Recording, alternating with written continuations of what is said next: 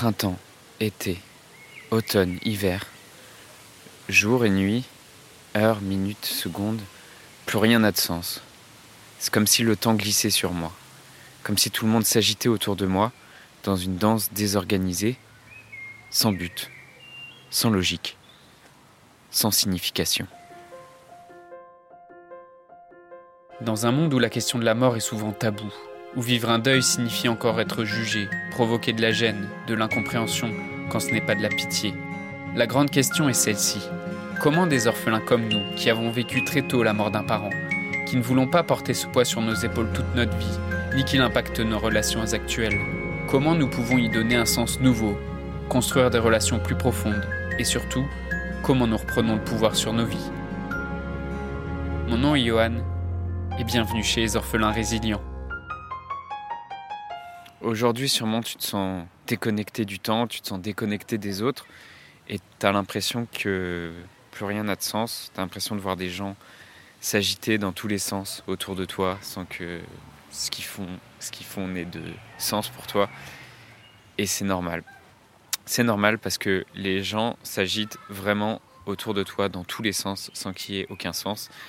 Euh, et c'est normal que, que le temps te semble absurde. C'est normal que les impératifs, les obligations, euh, tout le petit train-train quotidien, tout ça, ça te semble absurde quand tu viens de perdre un parent, quand ton père est mort, quand ta mère est morte. C'est normal que tout ça, ça te semble absurde. Et euh, peut-être, même si ça fait un, petit moment que c'est arrivé, tu as l'impression de te sentir encore déconnecté, tu as des moments où tu as l'impression de même de, rêvasser, d'avoir le regard dans le vide.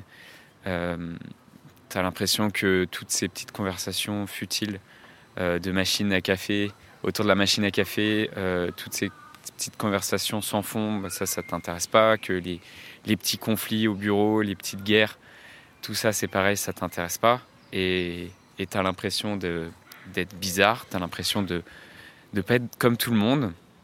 tu sais plus si, euh, à la fin de la journée, tu sais plus si c'est toi qui es bizarre ou si c'est tous les autres qui tournent pas rond.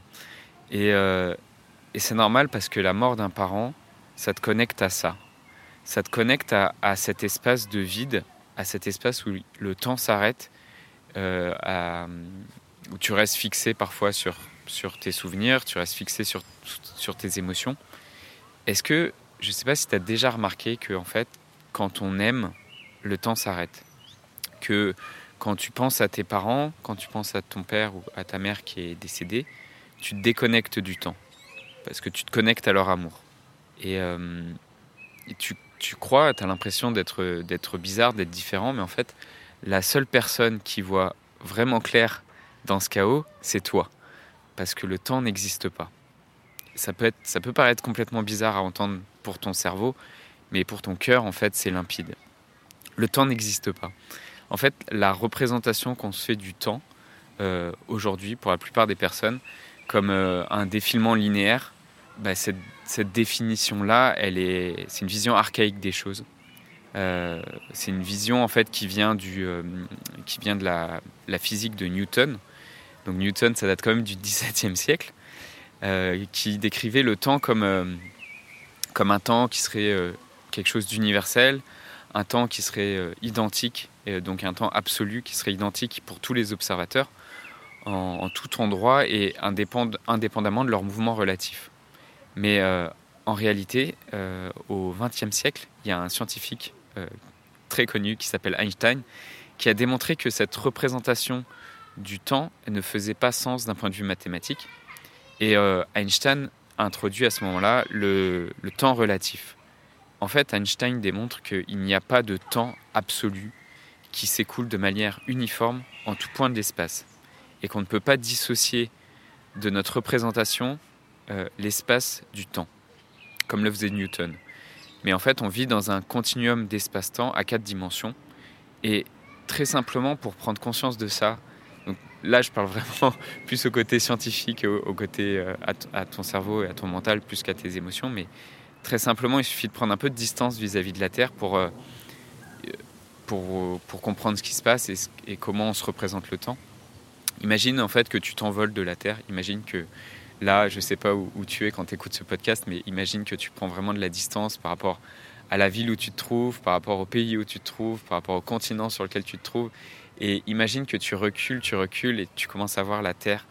Euh, tu commences à prendre de la distance par rapport à la Terre et tu la vois dans sa globalité, tu la vois depuis l'espace. Et, euh, et, regarde ce que ça devient une journée de ce point de vue-là. Regarde ce que ça devient le temps de ce point de vue-là. Et, euh, donc une journée de ce point de vue-là, c'est bah, juste la Terre qui tourne sur elle-même. Donc c'est une nouvelle fois, comme ce que faisait Newton, en fait, on a ramené le temps à un mouvement, euh, un mouvement physique, une rotation de la Terre. Et euh, qu'est-ce que ça devient une année? Ça devient euh, un tour de la Terre autour du Soleil. Et en fait, de ce point de vue-là, il suffit qu'en fait le mouvement physique de la Terre soit perturbé pour que le temps change, pour que la définition du temps change.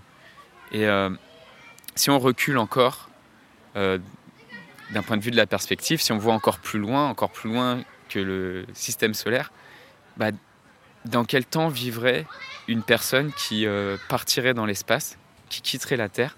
Ça serait quoi sa temporalité à elle par rapport à une personne qui resterait sur Terre? Je voulais te faire faire ce petit euh, voyage, ce petit exercice mental euh, pour que tu vois ça aussi de ce point de vue-là, que si aujourd'hui tu as l'impression d'être déconnecté du temps, euh, et que par moments tu rêvasses, j'ai une bonne nouvelle pour toi. Euh, si, tu as l'impression que tu es bizarre, t'es pas bizarre en fait, parce que fondamentalement, le temps n'existe pas. Ça fait très bizarre à comprendre pour la tête, mais je t'invite vraiment à pas chercher à le comprendre, mais plus à le ressentir, à, observer que ta perception du temps est relative.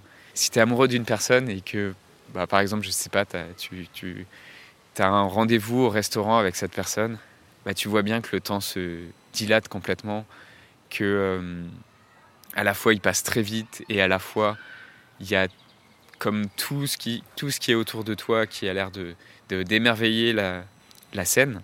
De la même façon, quand il y a un sujet qui te passionne, tu t'intéresses vraiment à ta passion. Je ne sais pas si ta passion, je sais pas, ça peut être un art, ça peut être la musique, ça peut être le cinéma, ça peut être peu importe quelle est ta passion aujourd'hui, mais si tu te connectes vraiment à cette passion-là, tu vois bien que bah, c'est pareil, ta perception du temps, elle est complètement différente que si, euh, que si tu étais euh, en train de t'ennuyer tout seul dans ton coin.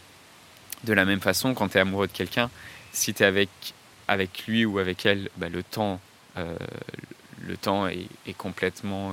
ta perception du temps est complètement faussé par rapport à, ce que t'indique ta montre d'habitude. Et, euh, à l'inverse, quand tu t'éloignes, si tu te retrouves tout seul, si tu te retrouves isolé, euh, que tu t'ennuies, euh, bah, le temps peut devenir très long. Et pourtant, en théorie, une heure, ça reste toujours une heure. Mais tu vois bien que émotionnellement, ta perception du temps, bah, elle est relative.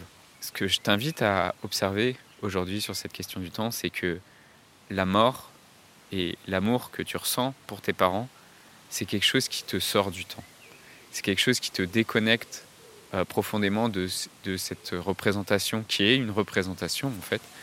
Euh, le temps n'est qu'une représentation, c'est un, concept euh, qu'on on a oublié que c'était un concept et c'est pour ça que bah, c'est pour ça qu'on est entraîné dans ce, flux de bah, d'habitudes quotidiennes, de il faut se lever à telle heure, se coucher à telle heure et tout ce train-train quotidien.